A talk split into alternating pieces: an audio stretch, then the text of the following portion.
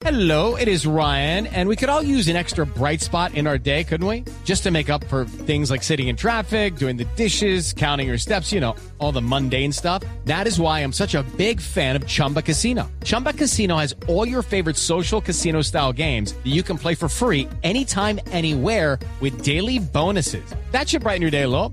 Actually, a lot. So sign up now at chumbacasino.com. That's chumbacasino.com. No purchase necessary. BGW. Void were prohibited by law. See terms and conditions. 18 plus. Noticias contra reloj en Blue Radio.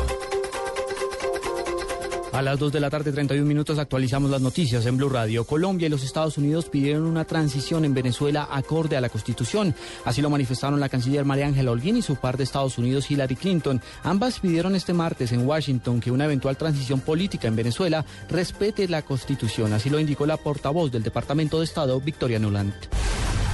La reconocida periodista y presentadora Oprah Winfrey confirmó que el exciclista Lance Armstrong confesó haber usado drogas para aumentar su rendimiento deportivo en la esperada entrevista que será transmitida este jueves. Oprah Winfrey aseguró que se había acordado mantener en secreto la revelación de Armstrong hasta tanto la entrevista saliera al aire.